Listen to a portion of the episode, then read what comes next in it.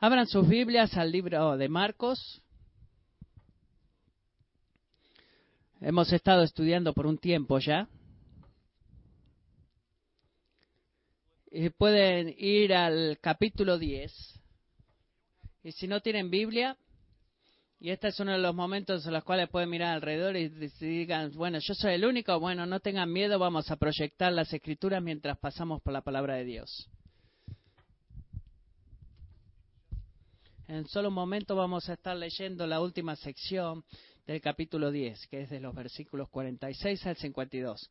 Oramos por la bendición de Dios por esta palabra. Padre Celestial, te pido ahora que tú nos des a nosotros una mayor medida de tu Espíritu Santo, porque aparte de ese acto de presencia del Espíritu de Dios que hace tu palabra crecer en nosotros, yo solamente voy a estar eh, leyendo y hablando y francamente, Señor, no es lo suficiente, eso no es suficiente. Queremos eh, dar fruto, queremos crecer, así que Espíritu de Dios, oro de que esta palabra eh, se arraigue y crezca y que sea muchos pequeños momentos en nuestra vida en esta semana que se vean de forma diferente debido, por eh, debido a lo que hemos aprendido el día de hoy. Padre, te doy gracias de que los cambios suceden a escala pequeña y que tú nos mueves de un, un pequeño grado de gloria hacia otro. Y oro, Padre, en el día de hoy de que eso suceda, que como tu pueblo nos mueve, movamos perdón, un grado más cerca a reflejarte a ti. Y te alabamos por ser un Dios que habla y pido que tu voz sea clara como el cristal el día de hoy. Amén. Amén.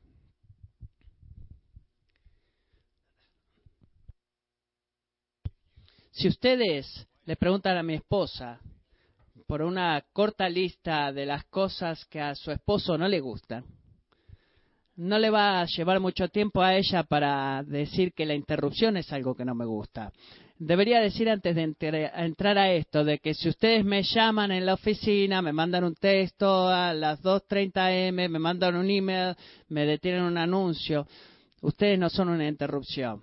Así que no quiero que esta sea una iglesia en donde la primera cosa que la gente piense diga, pastor, sé que está muy ocupado.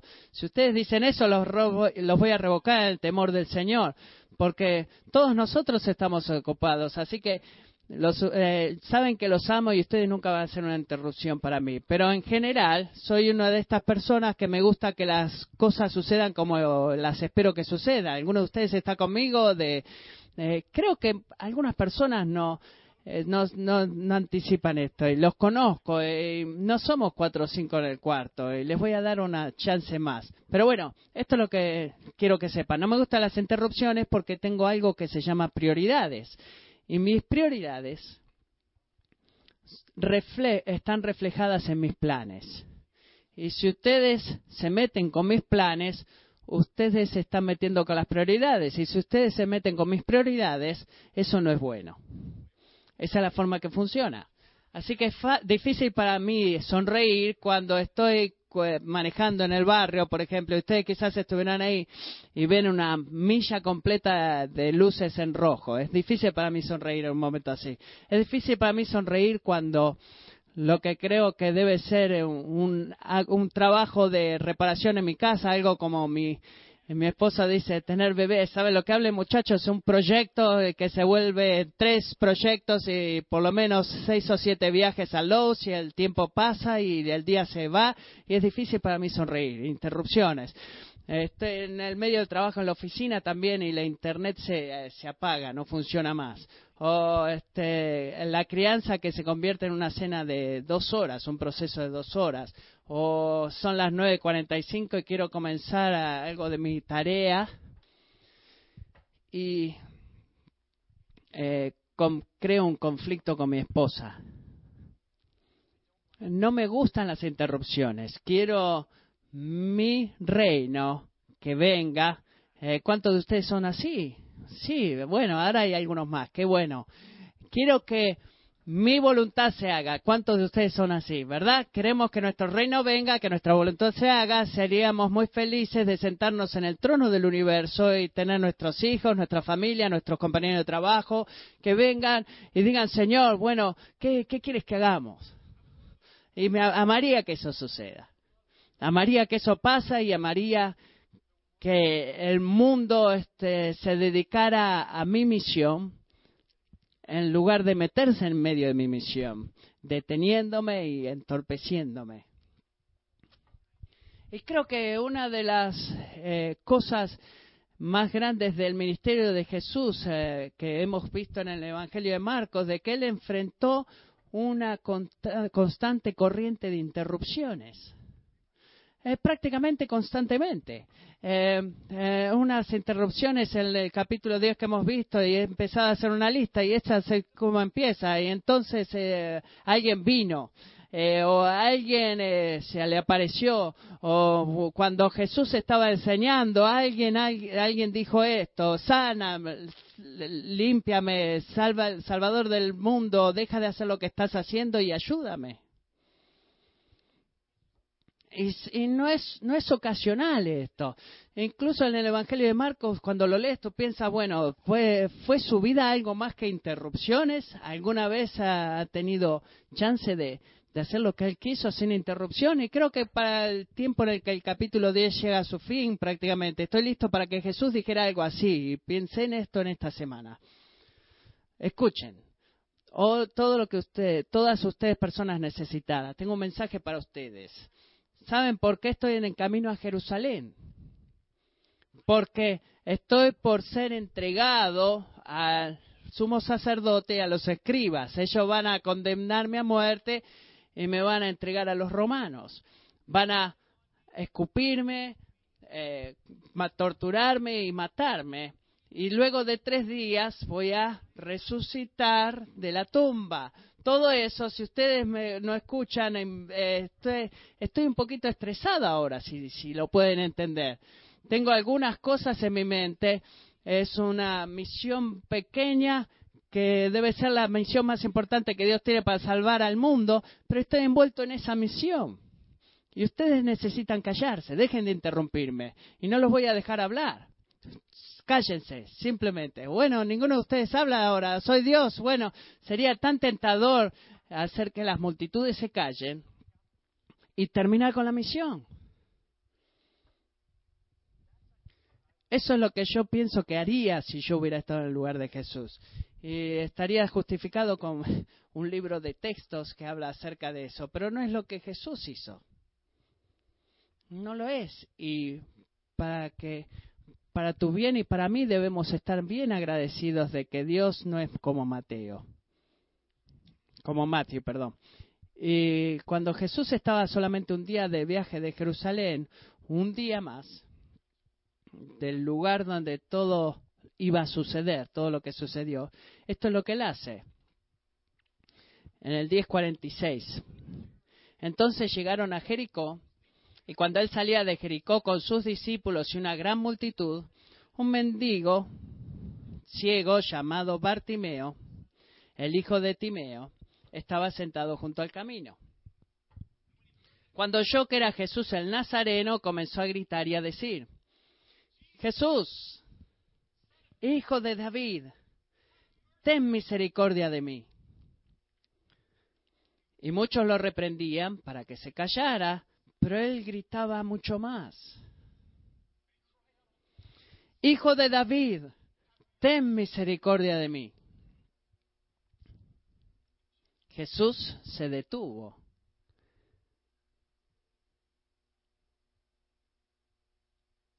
Y dijo, llámenlo. Y llamaron al ciego diciéndole, anímate, levántate que te llama.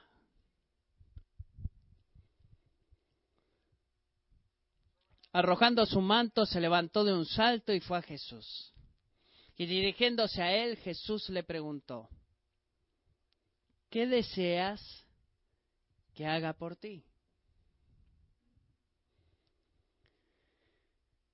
Y el ciego le respondió, Raboní,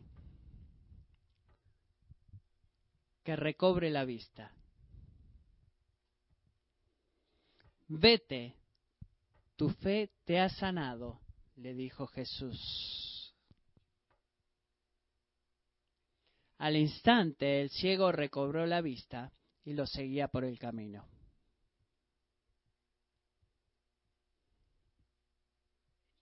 ¿Por qué Jesús se detuvo?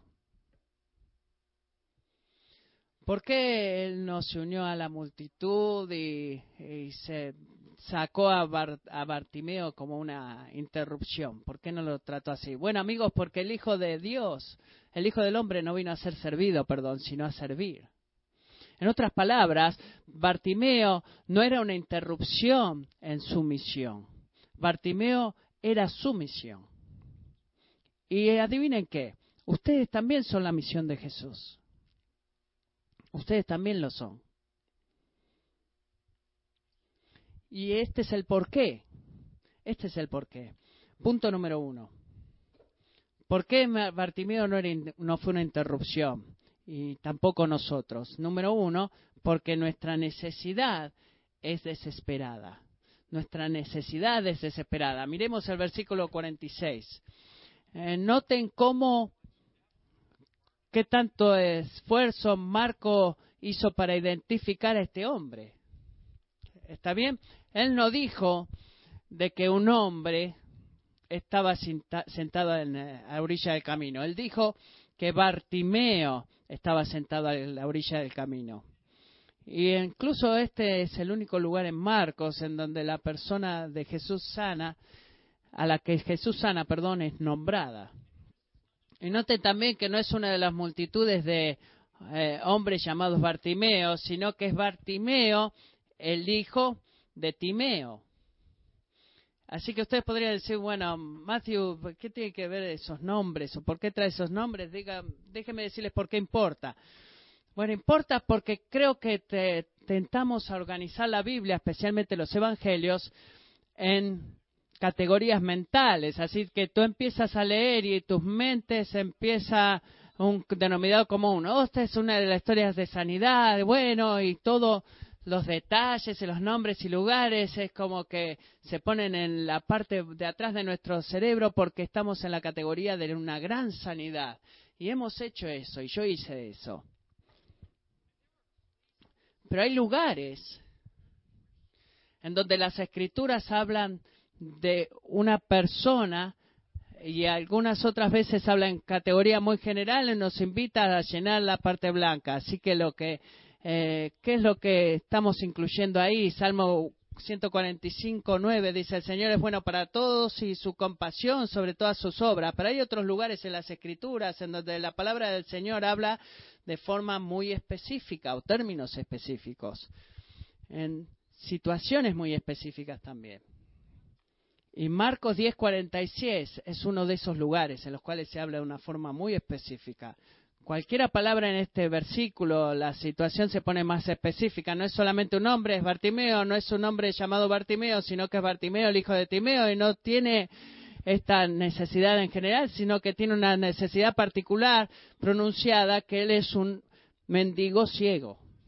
Y en el primer siglo en Palestina, si tú eras un mendigo ciego, tú eras lo último de todo, Era, estabas abajo de toda la clase social, no, había, no había Medicare o beneficios de desempleado, no había iglesias en cada esquina, y se vivía en una cultura en la cual los, los judíos decían que si tú eres rico Jesús te bendecía y si tú eras pobre había preguntas hacia por qué eras pobre o fueras ciego, sino que tú eras, te convertías en un estereotipo, tú eras una persona una de esas personas, eh, por ejemplo, en este caso del ciego.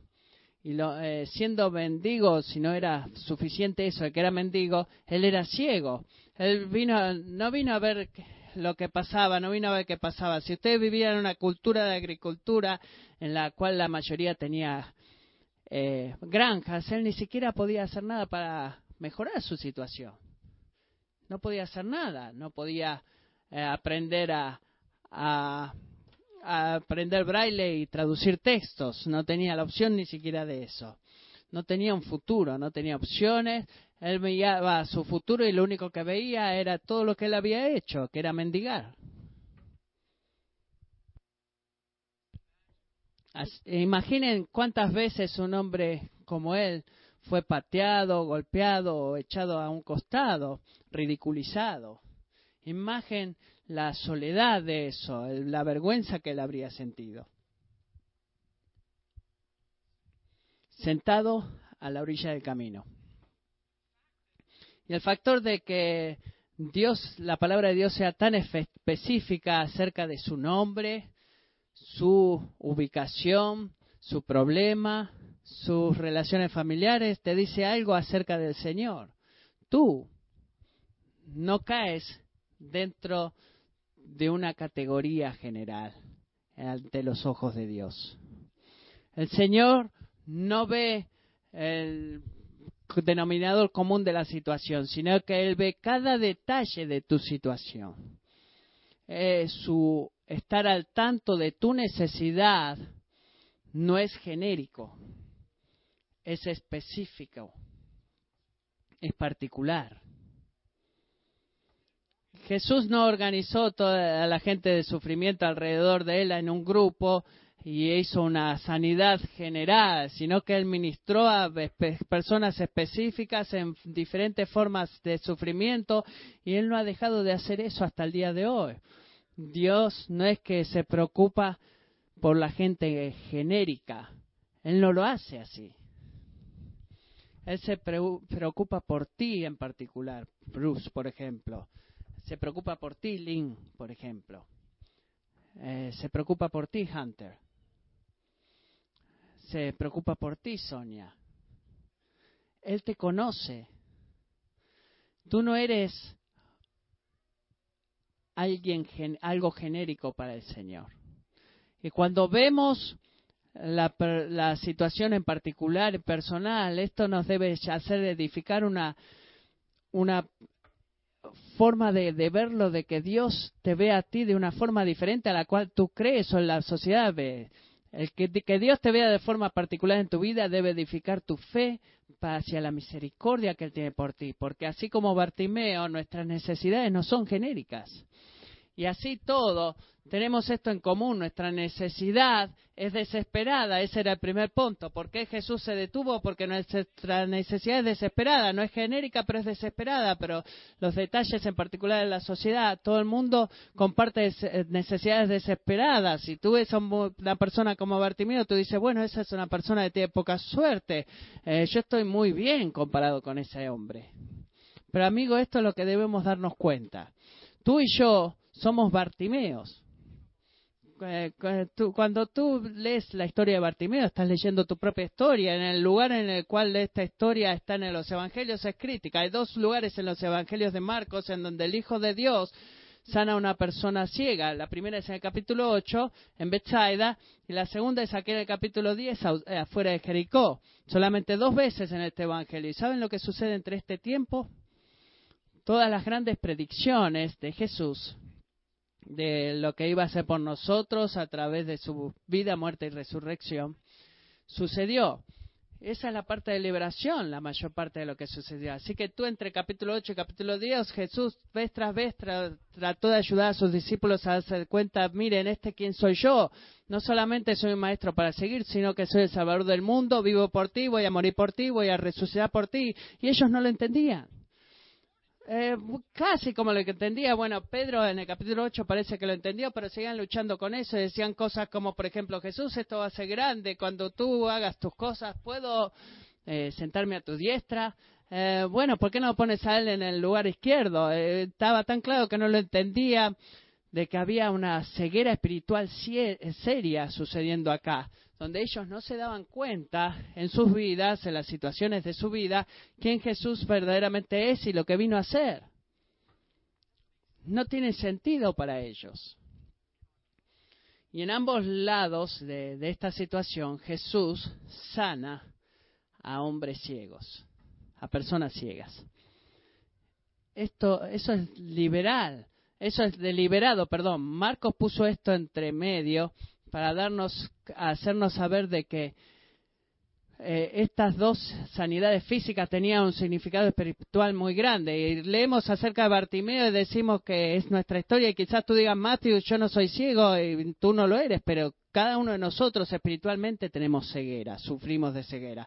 Bartimeo era físicamente ciego, pero su ceguera física es una imagen de una más profunda ceguera espiritual que los discípulos tuvieron, Bartimeo subieron y nosotros tenemos. Estamos espiritualmente ciegos a la realidad del pecado, la realidad del juicio, la realidad de nuestra necesidad por un Salvador y de la provisión de Dios a través de Jesús. Y amigos, sería falto de amor de mi parte decir en un cuarto de este tamaño que algunos de ustedes son completamente ciegos espiritualmente. Eh, tú lo dices, estás sentado en la iglesia y escuchas este sermón y así todo, tú sabes, si tú eres honesto, bueno, puedo ponerme con esto, puedo tolerar este, esta vida cristiana, pero no puedo esperar a poder irme de acá. Y tú podrías eh, pensar eso y te creo que pienses eso. Hay áreas en tu vida en donde tú tratas de estar a la altura de las circunstancias, pero cuando eh, el show termina, tú haces lo que quieres y no haces lo que Dios te llama a hacer. Y cuando tú piensas en Jesús, Él es simplemente una persona. Y sabes, tú estás sentado en tu casa y dices, bueno, ¿qué? Bueno, hay un montón de religiones, ¿por qué voy a privilegiarlo a Él sobre las otras religiones? Esa es seguir espiritual. Tú no eres un cristiano y tú lo sabes. Tú necesitas de que Dios abra tus ojos espirituales para ver lo que necesitas para la salvación. La provisión de Dios en ti a través de Jesús. Y digo eso y muchos de ustedes son cristianos y antes de eh, descalificarte en lo que digo acá o pensar que en el momento de Bartimeo fue en el pasado, escucha esto. Eh, quizás eh, si tú eres, hubo un momento en tu vida en donde Dios, si tú eres creyente, abrió tus ojos y te hizo ver tu necesidad por Jesús, confiaste en Él, pero esta es la realidad. Tú necesitas que Dios abra tus ojos espirituales cada día y cada de la semana, porque algo sucede con nosotros, algo sucede. Eh, comenzamos a ver y después se vuelve nubloso y después los bordes se achican y a veces como cristianos se vuelve completamente oscuro. Y tú piensas en Dios, y tú piensas en Jesús, y piensas en el Evangelio, y tú no ves nada remotamente eh, bueno en eso. y, es así como lo estás pensando y sintiendo. Y tú eres un creyente. Necesitamos que Dios mantenga nuestros ojos espirituales abiertos cada día en nuestras vidas. Debemos ver a Jesús como un proveedor fiel. Cada día o si no, nos vamos a preocupar de las cosas, nuestras finanzas, el trabajo, nuestros hijos, la salud. Debemos ver a Jesús cada día que nos levantamos como eh, el único eh, que satisface nuestras vidas. En otras palabras, este, eh, flotamos con los placeres de este mundo. Y lo que Bartimeo hizo es lo que tú y yo necesitamos hacer no solamente una vez, sino cada día de nuestras vidas. Cuando él escuchó que era Jesús de Nazaret, él clamó y dijo, Hijo de David, ten misericordia de mí. Eso no es un punto y un tiempo eh, de algo que se hace una sola vez, cristiano. Esa es una forma bíblica de vivir tu vida. Cada día levantarte, Jesús, el día de hoy, ten misericordia de mí. Cuando yo estoy impaciente con mis hijos, necesito misericordia. Cuando estoy preocupado en el trabajo, necesito misericordia. Cuando mis, eh, mis caídas son más grandes que mis victorias, necesito misericordia. Cuando mi carro se rompe, necesito misericordia. Cuando mi hijo es llevado de urgencia al hospital, necesito misericordia. Quiero pedirte esta mañana que seas eh, honesta, honesto. Si tú estás en problemas, ¿cuál es tu primera reacción cuando te metes en problemas? Eh, es como que empiezas a chequear tu balance de la cuenta de banco. Bueno, ¿qué, qué voy a hacer? ¿Cómo voy a pagar esto? Por ejemplo, si son problemas eh, financieros o clamas por misericordia. ¿Es el clamor por la misericordia encaja en cada cosa a tu respuesta hacia los problemas? No desesperadamente. Eh, venir con las soluciones, trabajar duro, hablar con el doctor o ir al doctor. Pero es tan fácil el cargar contra la vida y contar problema tras problema y nunca detenernos a decir Jesús, ten misericordia. Dios, ayúdame. Ayuda. Cuando es que estamos desesperadamente necesitados. Dios nos hizo amigos, como a Bartimeo, y cuando tú te das cuenta qué grande es Dios y qué tan santo es Él, y qué tan pecadores y débiles somos nosotros, solamente un clamor en la vida no tiene sentido. Es Dios, eh, como diciendo, Dios, haz lo que tú me debes que hacer, sino que tú piensas que Dios es misericordioso. Y le pides eso. Y quiero desafiarte en esto, en darte cuenta de que en medio de cada problema, cuando tú clamas, Jesús, ten misericordia de mí, en ese momento es este eh, el comienzo de la sanidad en esa situación que hay en tu vida. Es ahí donde tú estás haciendo lo que es eminentemente racional. ¿Por qué digo esto? Porque así como Bartimeo, nosotros tenemos grandes necesidades, comenzando con tu ceguera espiritual.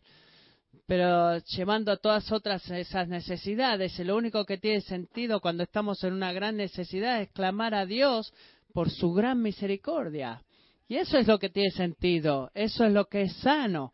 Todo lo demás es eh, arrogancia e irracionalidad. ¿Y sabes qué? Estamos rodeados por voces a nuestro alrededor que nos dicen cosas como esta. Cállate. Estás haciendo una escena. ¿Sabes qué? Eh, todo lo que Dios está hablando. Tú piensas que tu Dios va a hacer algo, quizás estás hablando con un amigo y estás diciendo, bueno, estamos de esto y quizás te dice, oh, sí, bueno, claro, qué gracioso que eres. Bueno, seamos prácticos, cosas como esa que te diga. O quizás la voz que tú escuchas en tus oídos es que no soy merecedor de la gracia de Dios, mi vida es un desastre. O quizás eh, mucha gente te diga eso. Dios tiene un pez más grande para freír que el ayudarte a ti. Eh, piensa en el factor de que tú, si no tienes cáncer, bueno, debes decir eso. Los, recuerda a los hijos muriéndose de hambre en África y cállate. y eso, amigos, no es bíblico. Y en el, las voces que hay a tu alrededor de que trataban de hacerlo callar a Bartomeo y que se callara, él dijo, yo no voy a hacer eso, yo no hago eso. Nadie va a detenerme de clamarle a Jesús con mi necesidad. Debemos eh, vivir de esa forma. Bartimeo se, que, se negó a dejar su necesidad desesperada y sabía que Jesús lo podía sanar y sabía que el Señor lo iba a hacer eso como una expresión de misericordia, así que siguió clamando una y otra vez, Jesús, hijo de David, ten misericordia, porque nuestra necesidad es desesperada. Esa es la única respuesta sana. Necesitamos desesperadamente. Y esta es la segunda razón por la cual Bartimeo no fue una interrupción para Jesús. Nuestra necesidad es desesperada. Segundo, nuestro Salvador está escuchando. Miren el versículo 49, nuestro Salvador está escuchando. Las primeras tres palabras del versículo 49, creo, son una de las palabras más increíbles de la Biblia entera. Y no sé si ustedes lo van a ver de esa forma, pero cuando estudiamos en esta semana, o mientras yo estudiaba en esta semana, se me apareció, me di cuenta que cuando una persona débil, necesidad, un pecador sentado al, costado del camino, clamó en ninguna dirección en particular, porque él no podía ver. Dios, ayúdame, clamó. El Señor del universo se detuvo. No, no fue solamente algo de que un trabajador social se detuvo, o que su papá se detuvo, sino que Dios se detuvo. Que Dios estaba sosteniéndolo a Bartimeo juntos y dándole vida, aliento y a todo el mundo, a todas las personas de este mundo y tenía algunas cosas que estaban pasando, ¿verdad? Pero él se detuvo, simplemente se detuvo cuando escuchó la voz de Bartimeo. Se detuvo. Eh, hizo que todo el tren se detuviera. Amigos, escucha esto. Tus oraciones son poderosas las oraciones son poderosas. Cuando Santiago dice en 5.16, la oración eficaz del justo puede lograr mucho, no estaba engañándote.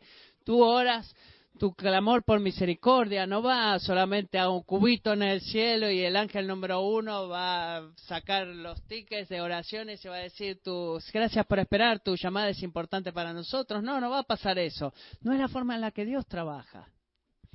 Cuando tú clamas, esto es lo que inmediatamente sucede. Dios escucha. Siempre. Cada vez. Sin excepción.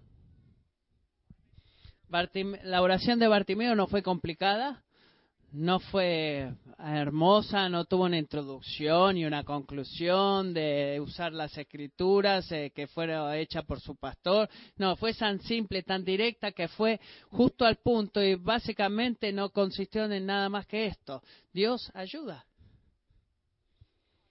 Dios ayuda. ¿Te diste cuenta que tú no debes hacer más que, nada más que eso para detener al Señor del universo en su camino? Él está escuchando. Él está escuchando. Tu necesidad es desesperada y tu Salvador está escuchando. No importa quién tú eres o lo que has hecho, cuando tú clamas a Dios por misericordia, Él escucha y tú clamas y tú llamas su atención. Mira el versículo 49. Y Jesús se detuvo y dijo, llámenlo.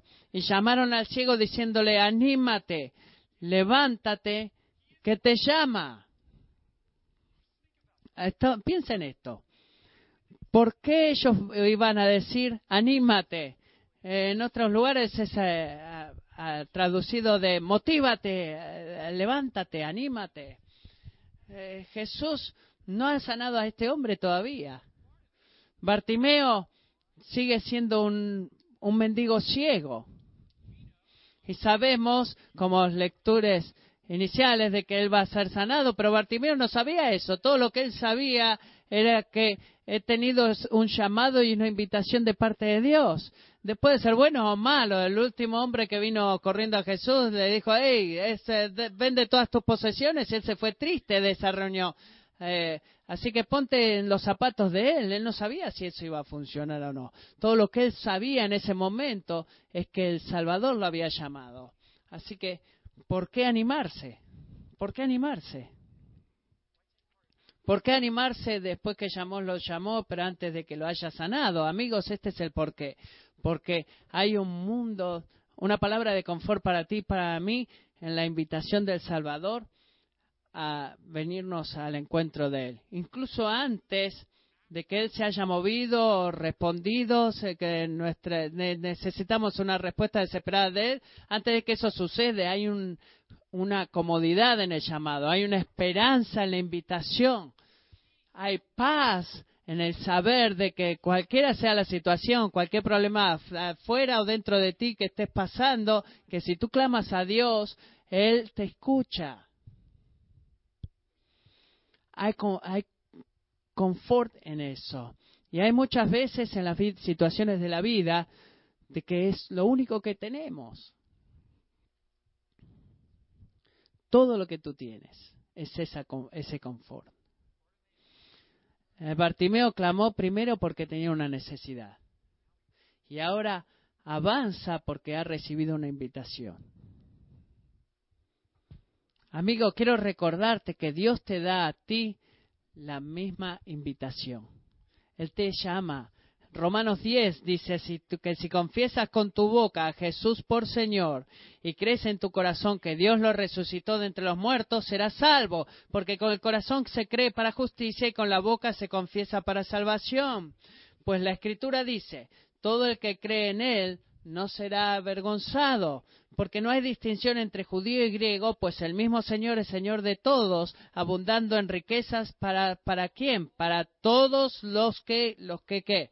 los que le invocan. No hay, hay una nota ahí que diga excepto por tu nombre, no. A todos los que le invocan. ¿Por qué? Porque todo aquel que invoca el nombre del Señor será salvo. Esa es, eh, tú puedes eh, depositar tu vida en eso. Eso es siempre verdad. Cada situación, cada, un, cada aquel que llame el nombre del Señor será salvo y eso es una promesa. Es una promesa. Eh, en Hebreos dice en capítulo 4, porque no tenemos un sumo sacerdote que no pueda compadecerse de nuestras flaquezas, sino uno que ha sido tentado en todo como nosotros, pero sin pecado. Por tanto, acerquémonos con confianza al trono de la gracia para que recibamos misericordia y hallemos gracia para la ayuda oportuna.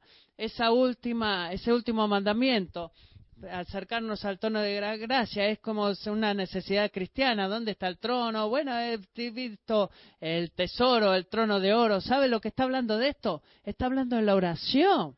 Cuando tú oras, cuando tú haces lo que hizo Bartimeo, hijo de, de Dios, ayúdame, tú estás acercándote al trono de la gracia. Eso es lo que estás haciendo. Y hay comodidad en saber que Dios escucha incluso cuando esperamos por Él que intervenga. Es una gran ilustración de esto, es el Salmo 10. Salmo 10, David, si no están familiarizados con este Salmo, David estaba sufriendo. Él era víctima de una maldad muy grande viniendo atrás de él. Una maldad grandísima. Y al comienzo del Salmo, eh, David clama, ¿por qué, oh Señor, te mantienes alejado y te escondes en tiempos de tribulación? Si alguna vez han estado ahí como David, piensan que claman por misericordia y claman y claman y claman y parece como que mis oraciones se están chocando contra una pared. Es una como un, un de vidrio en el cielo. Es, bueno, David estaba en esta situación. ¿Por qué estás tan lejos? ¿Por qué no me respondes? Y nosotros hemos estado ahí, tú has estado ahí. Y estás esperando de que Dios actúe y sigues clamando y sigues clamando. Estás, estoy cansado de clamar, estoy cansado de suplicar, estoy cansado de orar. Y así todo. Al final del Salmo, antes de que Dios haya cambiado cualquiera de las circunstancias de David, David se regocija Dice en el versículo 18, Dios vas a hacer justicia al huérfano y al afligido para que no vuelva a causar terror el hombre que es de la tierra. Cuando leo eso digo, bueno, está bien, bueno, tomémonos un minuto, ya sea que tú, eres raro o algo sucedió en el medio. Bueno, déjame decirte, algo sucedió en el medio. Salmo 10, 17 dice, oh Señor, dice David a su alma, tú has oído. Tú has oído el deseo de los humildes o afligidos, sabiendo que el Salvador estaba escuchando. Hizo toda la diferencia para David. No cambió la situación, no cambió su necesidad de seguir clamando por misericordia, pero le dio a él confianza para perseverar en el seguir clamando porque sabía que un Dios misericordioso estaba escuchándolo a David incluso cuando esperaba. Jesús te invita a hacer la misma oración. Primera de Juan capítulo 5. Esta es la confianza que tenemos delante de Él, que si pedimos cualquier cosa conforme a su voluntad, Él nos oye. Y si sabemos que Él nos oye en cualquier cosa que pidamos, sabemos que tenemos las peticiones que le hemos hecho. Así que clama a Dios, clama a Dios para en tu problema y cree que Él escucha tu voz y que en el momento justo Él va a responder. No es la calidad de tu oración que garantiza la respuesta. es el carácter de Dios lo que garantiza la respuesta. Bartimeo no tuvo que ir y buscar a Jesús. Él no podía buscarlo. Jesús vino buscándolo a él. Y es una invitación para ti, a través del Evangelio, para llamar a su nombre y ser salvo, amigo. Dios en esta mañana está viniendo buscándote a ti, llamándote, invitándote a clamar a Él. Nuestra necesidad es desesperante, nuestro Salvador está escuchando. Y la, la última razón por la cual Bartimeo no fue una, una interrupción para Jesús es esta, de que la misericordia de Jesús siempre prevalece. Nuestra necesidad es desesperada, nuestro Salvador escucha y su misericordia siempre prevalece. Mira el versículo 51 de Marcos 10. Y Jesús hace algo acá que inicialmente eh, casi me ofende. Cuando Bartimeo viene a él, le dice, Jesús le preguntó, ¿qué, qué deseas que haga por ti? Señor, eh, ¿no es eso un poco insensible de tu parte? Mira, eh, él es un desastre, no puedes ver que él está eh, guiándose en toda la gente a su alrededor para llegar a ti. No parece raro, él es ciego, es obviamente ciego, todos nosotros vemos eso. ¿Tú no te has dado cuenta de eso, Jesús? Eh, puedo hacerte saber si quizás no te diste cuenta de esto tan obvio que le ciego. Así que eh, no soy un, científico de la NASA, pero creo que él necesita recobrar la vista inmediatamente. Eso es lo que él necesita. Ciertamente, si tú eres ignorante, tú puedes llamarme al costado y decirme, te digo lo que eso significa, pero eh, no es humillar al hombre este en frente de esta multitud de gente.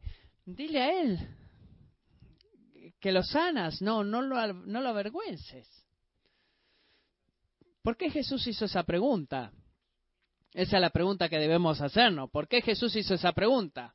Jesús no, no hizo la pregunta para eh, de qué deseas que haga por ti por, por él mismo, sino por Bartimeo mismo. Jesús preguntó por qué él nunca ejercita su poder en forma arbitraria o en forma impersonal. Jesús siempre actúa en respuesta a la fe genuina.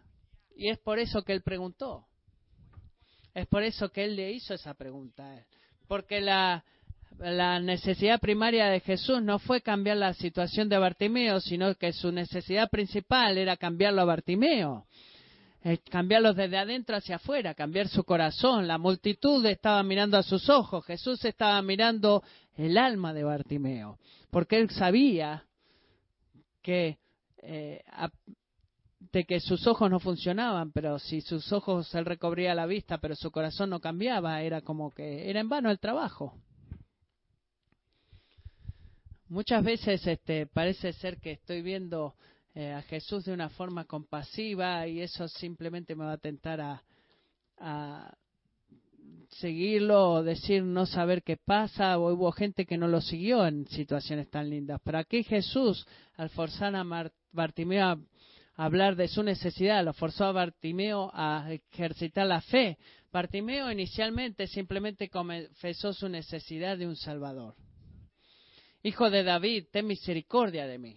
Cuando Jesús le preguntó lo que él quería que haga, Bartimeo tuvo que confesar su necesidad y cambiarlo en una, en una confesión de confianza. Dice Raboní, que recobre la vista. Esa respuesta no, no tiene sentido. Tú no respondes con eso. Raboní, que recobre la vista. Si tú crees que Jesús puede hacer eso, no tiene sentido si no lo crees, hacer esa pregunta. Esa expresión de Bartimeo era una fe genuina y Bartimeo sabía que no, Bartimeo no necesitaba solamente saber de su necesidad, de que necesitaba recobrar la vista, sino que desde ahí el Señor lo guió a Bartimeo a una expresión específica de confianza en Jesús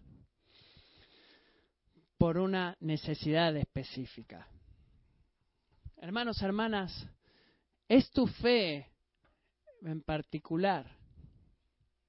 ¿O tú ah, principalmente crees que Jesús es genéricamente eh, misericordioso, genéricamente disponible a salvar. Tú puedes traer una necesidad específica delante del Señor y decir, Señor, que necesito que hagas esto en particular y te digo eso porque creo que tú puedes hacerlo. Parte de mí quizás lo duda, hay creer, el descreer, eh, no sé lo que va a suceder, no sé por qué me pasa eso, pero Señor, aparte de mí, verdaderamente creo y traigo esta necesidad específica delante de ti porque tú eres un Dios misericordioso. Eso es lo que el Señor guió a Bartimeo a hacer.